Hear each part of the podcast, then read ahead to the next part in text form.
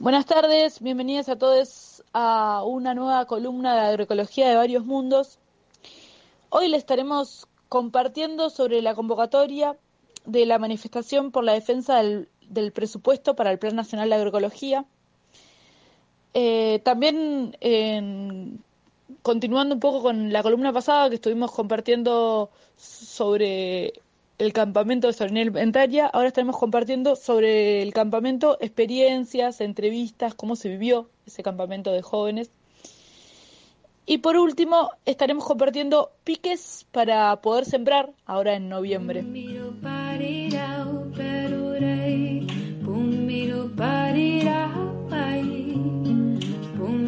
Nos llegan voces que convocan a manifestarse y a seguir luchando por alimentos sanos, justos y soberanos, por el presupuesto para el Plan Nacional de Agroecología.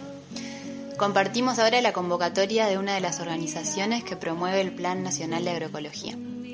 Desde la Red Nacional de Semillas Nativas y Criollas nos sumamos a la convocatoria de movilización por presupuesto para el Plan Nacional de Agroecología. Reivindicamos este logro que desde hace años venimos impulsando como organizaciones sociales de productores familiares. Convocamos a todas las organizaciones, a todas, todos, todos les productores, huerteres y a las personas que crean que es necesario materializar un cambio en la matriz productiva en nuestro territorio, fortaleciendo los procesos agroecológicos existentes e impulsando la transición de más productores, productoras hacia la agroecología y la vuelta al campo de cada vez más personas.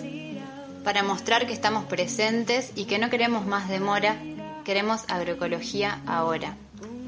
Porque una ley sin presupuesto es como una semilla sin agua.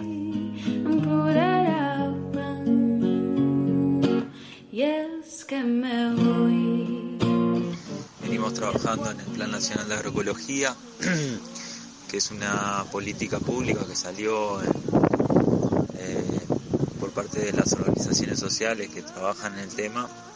Y y bueno, este es un plan que ya está redactado, que tiene una batería de políticas públicas para el escalamiento de la agroecología a nivel nacional, que trabajan en, en el fomento y, en la producción de agroecológica, en la educación, en la investigación,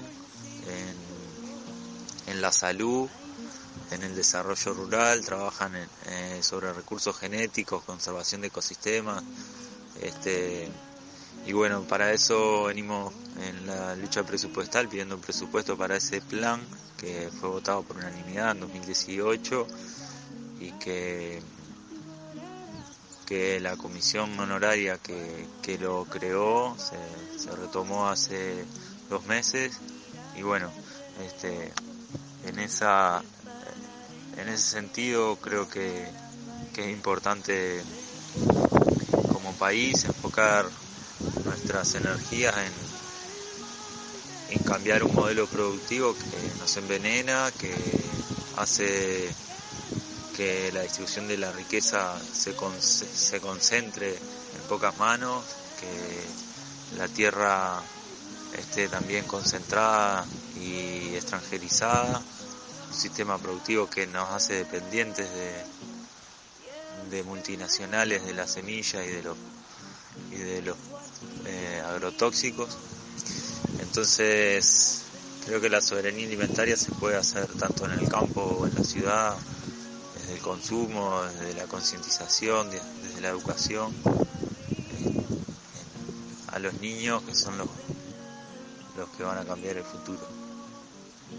Y bueno, acá hoy estamos en el campamento, en el quinto campamento de jóvenes por la soberanía alimentaria que es un espacio este, de, formación, de intercambio, de promover la agroecología y la vuelta al campo para otros otros jóvenes.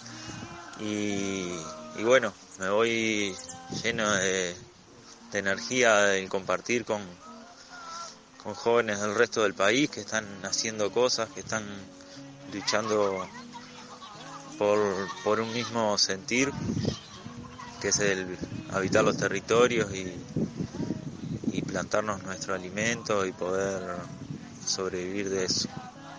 Saludos a todas.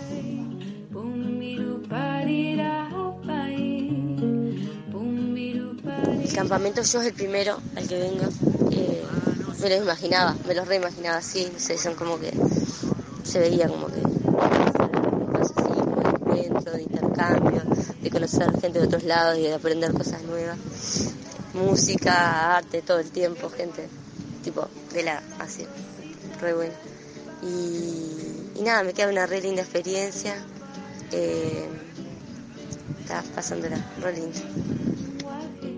Y el recuerdo que no tengo de los cantos de mi abuelo.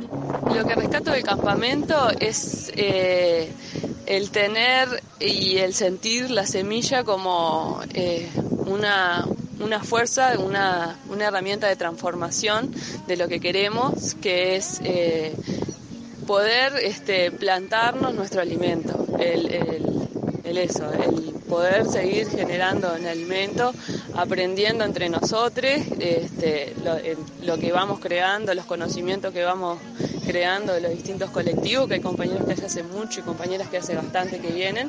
Este, rescato eso de los campamentos y también de la gestión, ¿no? de las autogestiones que nos vamos haciendo.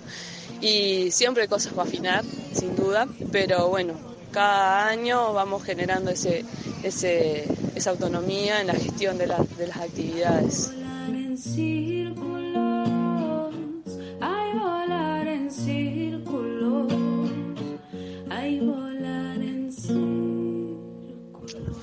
Bueno, sobre el campamento pienso que está muy bueno, está súper increíble las experiencias, el tema del barro sobre todo.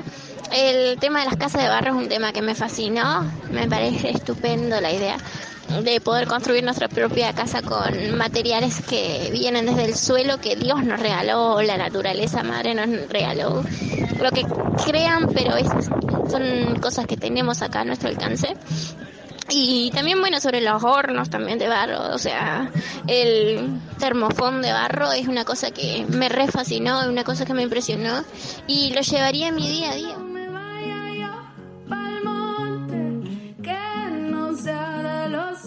Bueno, y de campamento lo que puedo este, buscar que me resuena este, de forma abundante es este, el agradecimiento, el espacio de sanación, eh, lo, que uno se enriquece con el intercambio de conocimientos, eh, el respeto, eh, la tolerancia, bueno, cantidad de, palabras que, uno necesita para, para la, sanación que creo que todos tenemos este, la necesidad de hacer por un camino o por otro, se reúnen de forma notoria en una red que, viene trabajando hace un tiempo todas esas necesidades. Hay volar en círculos, hay volar en círculos.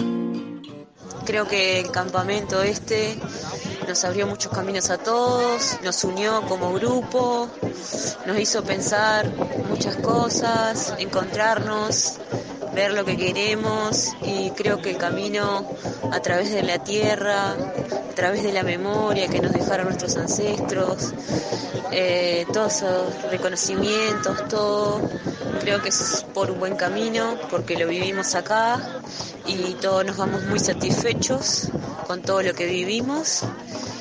Y bueno, no queda otra que agradecer por todo esto, por haber compartido, por haber enseñado, porque los mismos colectivos de la, de la gente del colectivo fueron los que les enseñaron todo, eh, lo que se hace un día a día para estar sustentable y les agradezco a todos y muchas gracias. Bueno, para mí el campamento es, es un impulso para, para quienes ya estamos caminando en, el camino de volver a la tierra pero también para las personas que llegan, que se acercan, como ver, experiencias de que es posible, eh, para lo, más lindo para, tener ganas. Ay, volar en círculos, ay, volar en círculos, ay, volar en círculos,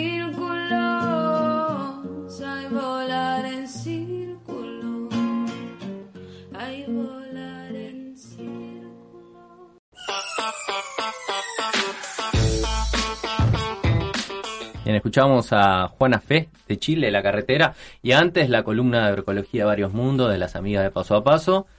Hay que poner los morlaquitos ahí para el plan de agroecología, Sí. porque esto puede sonar un poco catastrófico, pero si queremos comer en unos quizás años, meses, vamos a tener que sustentar alimentos que no lo produzca la industria alimenticia que viene generando problemitas, ¿no? Como las pandemias estas.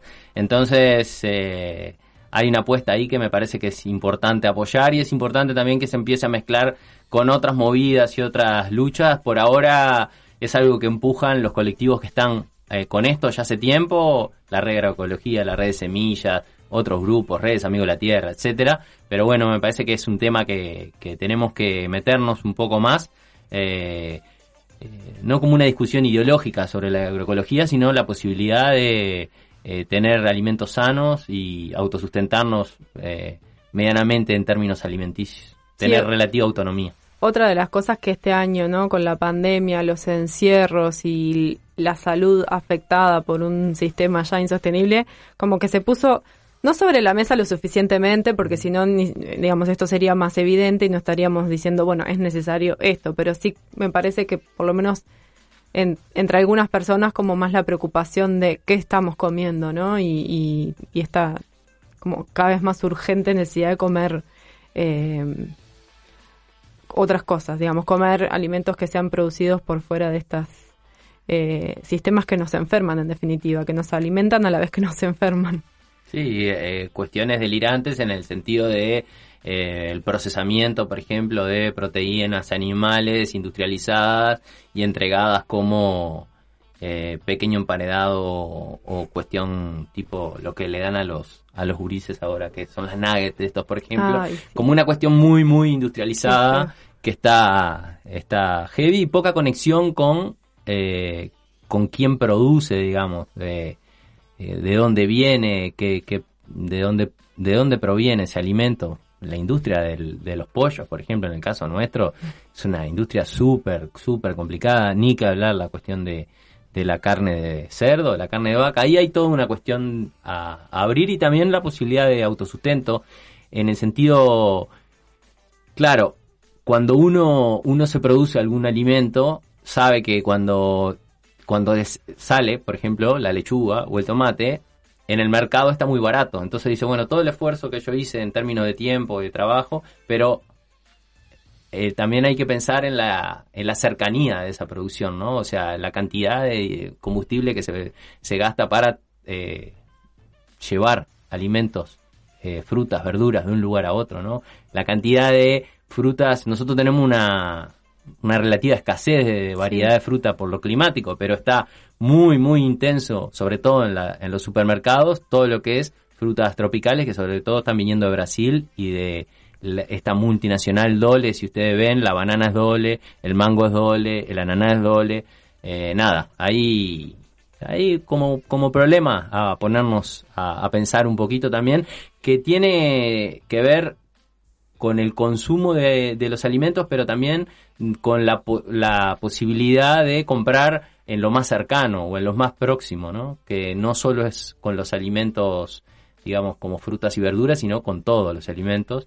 Eh, bueno, me parece que también la, la pandemia abrió un poco, sensibilizó un poco y está sobre la mesa. Sí, y para mí hay algo que tiene que ver con el tiempo también, ¿no? De no solo poder consumir cosas que uno mismo puede producir o que se producen en un entorno más cercano y, y no, digamos, y de otros modos, sino también de poder disponer de nuestro tiempo para cosas tan fundamentales como alimentarnos. Entonces, el tiempo de cocinar, pero también el tiempo de, de dedicarle al cuidado de una pequeña quinta, ¿no? Una huertita, lo que sea, que nada, como el ritmo tan disociado de la vida que tenemos, no deja ese, parece no dejar ese margen, pero también es como un tiempo que no solo me parece a mí que tiene como lo saludable del alimento, sino de tener ese tiempo por fuera del ritmo del trabajo y de la producción capitalista en definitiva, ¿no? Que conectar con otras cosas, ¿no? Con las plantas, con, no sé. Y si este enfoque te parece muy hippie de ten tu propia huerta, que no es un- en realidad lo que estamos planteando, ni que eso va a transformar el mundo, no nos tomen por tan tontos. Una de las variables de la lógica dominante es desarticular ese tipo de estrategias con descalificativos que nos, nos molestan, como, ah, qué hippie ese planteo, o qué New Age, o qué demás. Digo porque cuando se discute estos temas en los ambientes militantes, se los descarta rápidamente con ese tipo de, de aderezos y yo creo que ese aderezo es pensamiento dominante en nuestras propias discusiones. Eh, nadie está diciendo que todos vayamos a construir huertas y que eso genere una transformación social. De hecho, simplemente lo que estamos diciendo es cómo logramos mayor autonomía con los alimentos, cómo logramos hacernos de alimentos más sanos, cómo logramos que todos podamos acceder a esos alimentos que después van a ahorrar otras cosas, como por ejemplo dinero en sistema de salud, Claro. por enfermedades o por otras cuestiones.